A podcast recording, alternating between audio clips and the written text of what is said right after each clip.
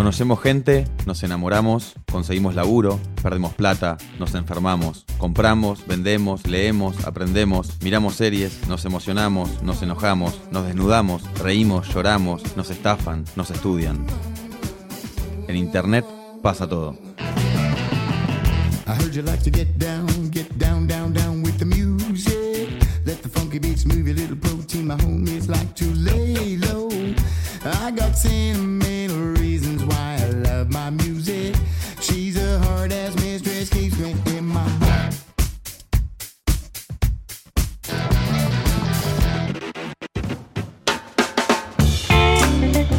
Bienvenidos al final de temporada de Todo es Fake, el podcast de revista Anfibia en el que hablamos de las cosas que pasan en Internet. Mi nombre es Tomás Pérez Bisón y en este capítulo vamos a hablar de consumo irónico en las redes. Soy Eugenia Michelstein, soy profesora de comunicación en la Universidad de San Andrés y soy codirectora del Centro de Estudios sobre Medios y Sociedad. Eugenia, ¿qué es el consumo irónico? El consumo irónico es el consumo que está distanciado del significado real del objeto o de la obra de arte o de la creación cultural a ser consumida. La ironía es cuando la distancia que hay entre lo que uno dice y el significado real de lo que uno dice, que muchas veces es opuesto a lo que uno dice. Como muchos de mi generación aprendimos en la película Reality Bites.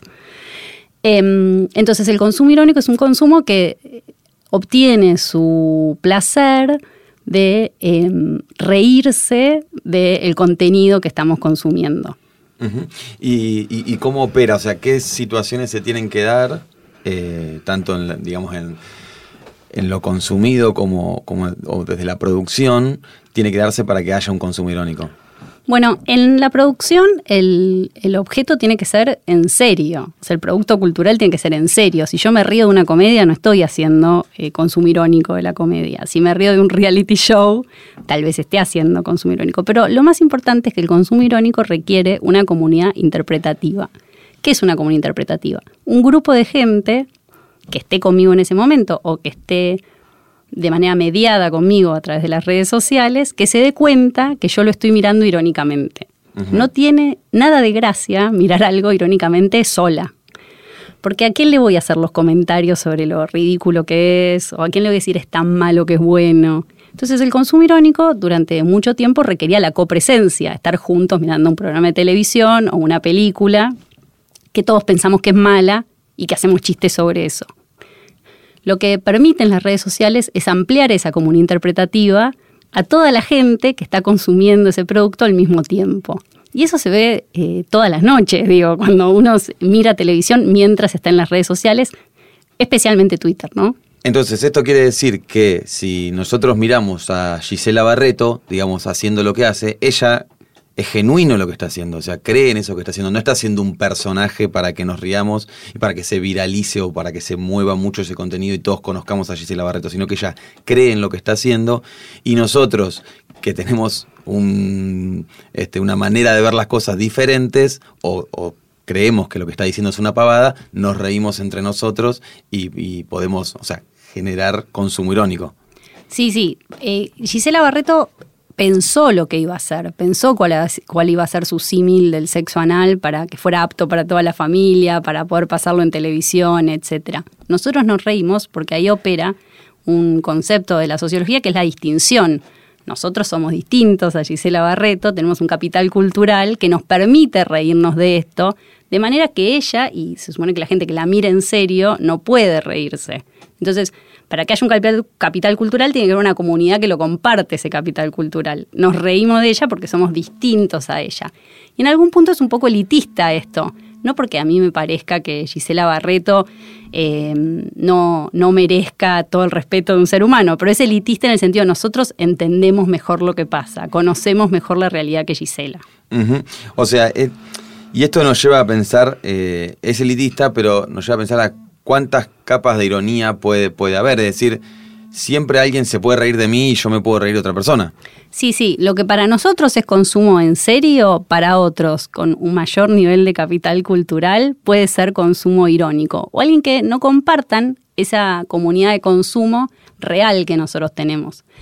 Eh, un ejemplo bueno de esto, por ejemplo, es el rugby. Hay gente que mira rugby en serio, que hace comentarios sobre los tackles, el referee, no sé, los penales, etcétera. Y hay gente que se ríe del rugby, ¿no? Como, ah, mirá, se tocan entre ellos, ah, como esa cosa, ¿no? Entonces, el consumo que hacen de los relatos de rugby, de los acentos chetos de los relatores, etcétera, es irónico. Bueno, sí, pensándolo así, también este, a mí, este, mi- a mi vieja que no le interesa absolutamente nada el fútbol, se ríe un poco de nosotros tres, en caso yo con, con mi viejo y con mi hermano estábamos el, domingo mirando Boca River, muy atentos a- a con un nivel de nerviosismo que no vio otra cosa, no, no, por ahí mi vieja no ve en otros momentos eh, y hace algún comentario o le causa mucha gracia eso y se ríe de nosotros y se pone a rezar como si fuéramos nosotros. O sea que puede suceder en, en un montón de, situaciones. Sí, en un montón de situaciones y lo que es interesante en todo caso ahí, que tu hija para reírse de ustedes necesita que ustedes estén ahí. Tu mamá, si hubiera puesto el partido de casualidad sola, porque ustedes se habían ido a verlo otro lado, no estaría, ay, me imagino que mi marido y mis hijos lo están mirando, entonces voy a hacer que rezo. No hay ninguna gracia en hacer eso, por más que ella crea que ustedes efectivamente hacen eso. Entonces necesitamos o una comunidad interpretativa que diga, ay, mira qué piola, se da cuenta, etcétera, o necesitamos público. ¿Y cuáles son los peligros de este consumo irónico? ¿no? En las últimas semanas en Twitter este, se mencionaron algunos casos, como puede ser este, el de em, eh, Eguillor o el de Agustín Laje o el de Olmedo, el diputado, en distintos espacios, este, personajes que uno este, empieza a ver que se alerta la, la posibilidad de que al recibir tanto consumo irónico eh, lo conozca otra gente y, gente que acuerda con eso y que no tiene este segundo nivel de lectura que nosotros hablábamos recién.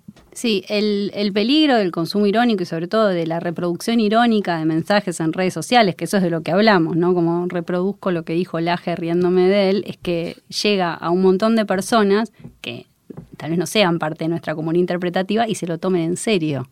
Digan, ah, mira qué bueno esto que puso Tomás, está retuiteando este muchacho Laje, cualquiera de los dos Lajes, lo voy a tener en cuenta. El, el principal peligro es la reproducción de mensajes con los que no estamos de acuerdo, en principio. Nos convertimos en canales para reproducir mensajes que son diametralmente opuestos a nuestra forma de pensar. Ese es un peligro del consumo irónico. El otro peligro del consumo irónico es que el consumo es consumo, por más que es irónico.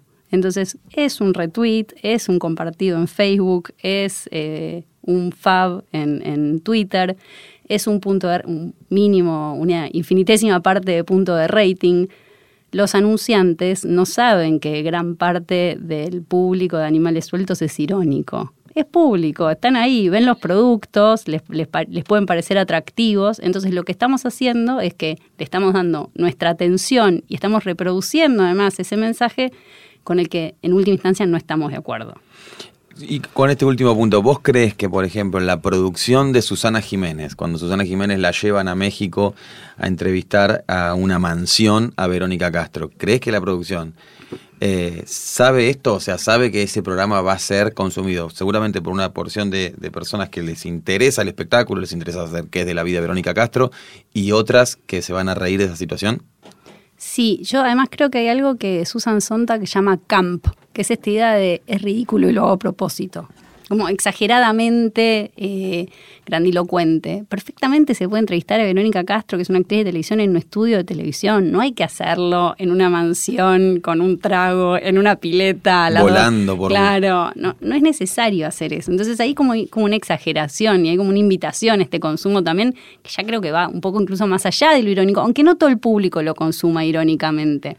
Entonces sí, en algunos casos esto está exagerado y ya entra en el terreno eso de lo camp, de lo quiche incluso podríamos pensar, ¿no? Como, ah, esto es lo más gracioso del universo.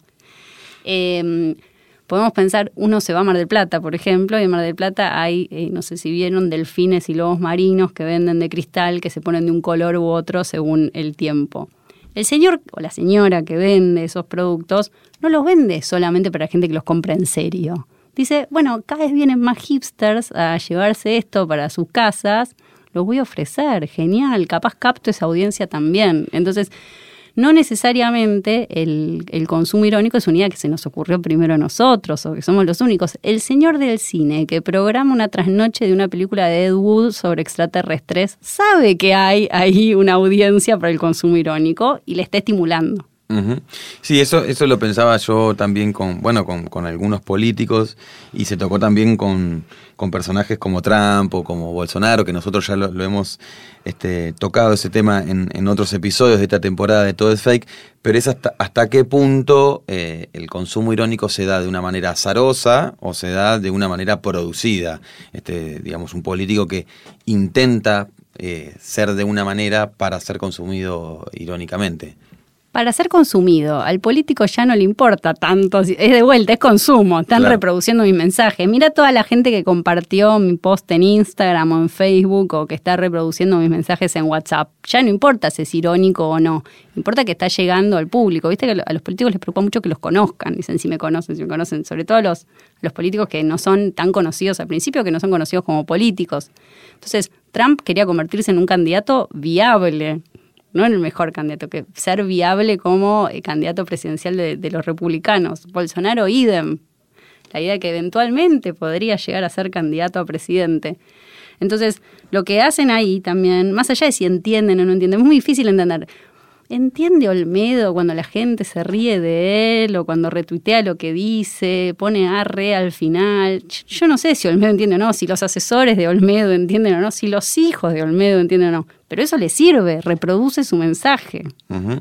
Y, y en, y volviendo a, los peligros, digamos, el, primero que mencionábamos, ¿hay alguna, eh, o sea, sirve combatir eso? Decir, bueno, che, no, no retuiteemos más a este salame o no pongamos más fotos de esta persona este, porque la estamos ayudando. Eh, eh, O sea, ¿es cierto eso o...? O sea, en principio ayudamos al mensaje a, hacerse conocido y a la persona a hacerse conocida. Después, ¿lo estamos ayudando a qué? O sea, reproduciendo los mensajes, los videos de Guillor, de, de- del acusado de violación. ¿Lo estamos ayudando o lo estamos hundiendo? Eran videos, o sea, y eso no era, la reproducción no era irónica, en el sentido que los videos eran en serio. Él en serio creía que así estaba ayudando a su caso. No, no lo hizo para que la gente piense que, mira, está totalmente sacado. Entonces, ¿a qué lo estamos ayudando? En todo caso, uno podría pensar, ¿por qué darle eh, tiempo de mi atención a esta persona? Al mismo tiempo, nuestra atención no es un producto tan escaso. Pasamos tres horas por día en redes sociales. Tres horas por día. No todas juntas, ¿no? Tipo, bueno, de 9 a 12 es mi horario de redes sociales. No todas juntas. En ese tiempo que estamos en redes sociales, consumimos, compartimos, fabiamos un montón de contenido que no es el ideal. No sé, no, son todas novelas que uno se debe leer en busca del tiempo perdido, etcétera. Entonces, esto eh, se suma a esa vorágine de contenido que consumimos y compartimos. No, te- y te pregunto esto porque eh, en la revista, en Anfibia, tuvimos un debate este año. A partir de. Nosotros tuvimos este, una de las notas más virales del año, la que o sea, más visitas tuvo y que mejor anduvo. Fue una nota sobre Agustín Laje, que tenía una, not- una foto muy polémica, que era él acostado en un sillón pisando un pañuelo del- de la campaña del aborto. Me acuerdo. Y entonces, eh, o sea, tuvimos eh, muchas va, muchas elogios, pero también críticas eh, en cuanto a si nosotros estábamos ayudando o no a este personaje. Cuando en realidad, o sea, nosotros lo que estábamos tranquilos es que si vos leías la crónica, la crónica era, la verdad que era muy buena, estaba muy bien escrito, un laburo de mucho tiempo, y claramente te das cuenta que no lo estábamos ayudando, lo estábamos Es más, o sea, por un lado estabas alertando, ojo que no es ningún boludo, y por el otro lado estabas contando, estabas describiendo lo, que hacía el, tipo. Pero o sea, fue un, un debate interno en la redacción de ver, bueno, eh, tuvimos visitas, pero este, esto, estamos ayudando o no, estamos construyendo un personaje o no, este, este tipo de cosas sirven o no. Por eso, este, y me parece que esto es lo que se debate hoy en redes sobre, sobre este personaje, ah, que decían que bueno, que si seguía este camino de la tele podía terminar en showmatch. Eh, En eso me refiero a que se podía ayudarlo. Eh, eso, pensar el, el consumo irónico, pero tampoco le veo la manera en que vos podés combatir eso, porque es, es la cultura, es la sociedad. O sea, nosotros hacemos chistes, nos divertimos con eso y ¿cómo hace para detectar? ¿Cuándo detectas algo así? En principio es divertido el consumo irónico, lo hacemos porque nos divierte, nadie nos obliga al consumo irónico, nadie, nadie nos obliga casi al consumo de ningún tipo y menos al consumo irónico. El consumo irónico es una decisión de cada uno. Y el discurso normativo a mí siempre me preocupa porque, bueno, ¿cuál es el límite? No, no, ¿Sobre qué puedo hacer chistes y sobre qué no puedo hacer chistes porque estoy corriendo el riesgo de reproducirlo? Entonces, lo que a mí más me llamó la atención de esa crónica del aje no es la foto de él en el sillón pisando el pañuelo verde, que era bastante pueril, ¿no? O sea, como, qué malo sos.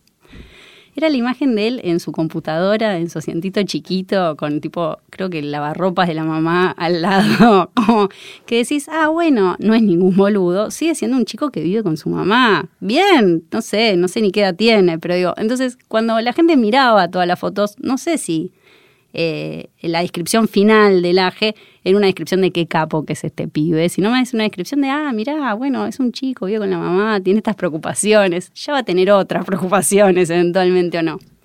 Y respecto a la revista, lo que ahí Anfibia no hacía era consumo irónico, se tomaba muy en serio el personaje.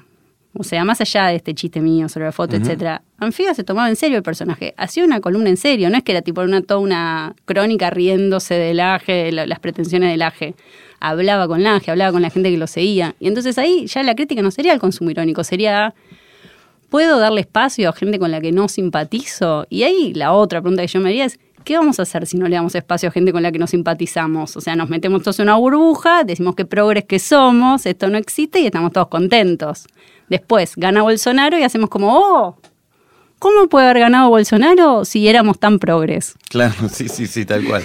No, no, tiene, tiene mucho de eso. Por eso nosotros, eh, digamos, este, igualmente, nada, si no gusta una crónica, la gente la puede criticar y no ningún problema, digamos, pero estábamos, o sea, nosotros estábamos seguros de que la crónica era muy buena, sabiendo que era muy polémica y sobre todo tenía como, como algunas fotos demasiado provocadoras. Eh, ¿Y qué, cuál, es la, cuál sería la diferencia? Porque mucho de lo que estamos hablando toca con un episodio que hicimos nosotros con Rosana Reguillo, que hablábamos del, del poder político que tiene el meme o el uso político que tiene el meme. ¿Cuál sería la diferencia entre un consumo irónico y el, meme? O, hay en el meme consumo irónico también? No, hay en el meme consumo irónico y, y la y lo que comparten el meme el consumo irónico es que requieren un montón de información que no se puede googlear en el momento. Como si yo retuiteo de manera graciosa a Barreto, a, esta chica, nadie puede venir ponerse a buscar Barreto, vaso, de qué se ríe, etcétera. Lo mismo pasa con el meme. No es muy, cuando googleas un meme pierde todo el sentido. Lo que, lo que es el meme es una instancia de consumo irónico que, que supone de vuelta una comunidad de interpretación que todos compartimos y nos podemos reír de eso y que tiene poder político porque es muy rápido. Pasa enseguida, no hace falta pensarlo. Pero el consumo irónico excede mucho al meme.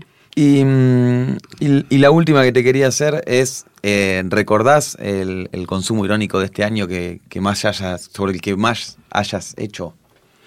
El consumo irónico que más haya hecho O el contenido sobre el que más consumo irónico hayas hecho. Esa sería la pregunta bien formulada. el contenido que más consumo irónico haya hecho. Mira, cuando está, eh, antes de venir googleé consumo irónico y ya en, en el año, creo que 2014, 2015, el suplemento Niapalos tenía consumo irónico del año como categoría. Mirá. O sea que ahí ya existía, sobre todo para música, ¿no? Eran unos premios de música, etcétera. Hago bastante eh, consumo irónico de televisión. De repente miro animales sueltos o miro intratables. No muy en serio, ¿no? Tipo, me siento a verlo y digo, pero ¿cómo van a estar diciendo esto? O me río de Del Moro, que ese es el que quiere conciliar, etcétera. Eh, y, y- y generalmente estoy con mi marido, porque si no, que- ¿quién se va a dar cuenta que yo me doy cuenta que en realidad es gracioso por Claro, otra eso cosa? te iba a decir, tiene que ser alguien de una generación que haya visto la televisión en serio. Sí. Porque, porque una persona hoy de 15 años no podría hacerlo porque le parecen, no sé, estatuas ahí hablando. Sí, sí, no, no, no le parece, no, no le parece gracioso para nada. Y hago bastante consumo irónico, y esto ya es por una cuestión de, de- de espacio de vida, de eh, dibujos para chicos. Como tipo, ah, estos ponis, ¿de qué viven? ¿Cuál es la principal producción de los ponis? ¿De dónde sacan las manzanas? Ah, ¿Y con qué las pagan? ¿Y cómo, cómo, cómo se alimentan? Y de vuelta, cuando lo hago, no lo hago con mi hija que mira en serio los ponis y tiene seis años. Lo tengo que hacer con mi marido, con mi hermana, para reírnos, no sé, de que en la casa de Mickey Mouse nadie trabaja. Claro. Eugenia, gracias por haber participado de todo de Fake. Muchas gracias. En revistaanfibia.com vas a encontrar más links y contenidos sobre los temas que discutimos en este capítulo.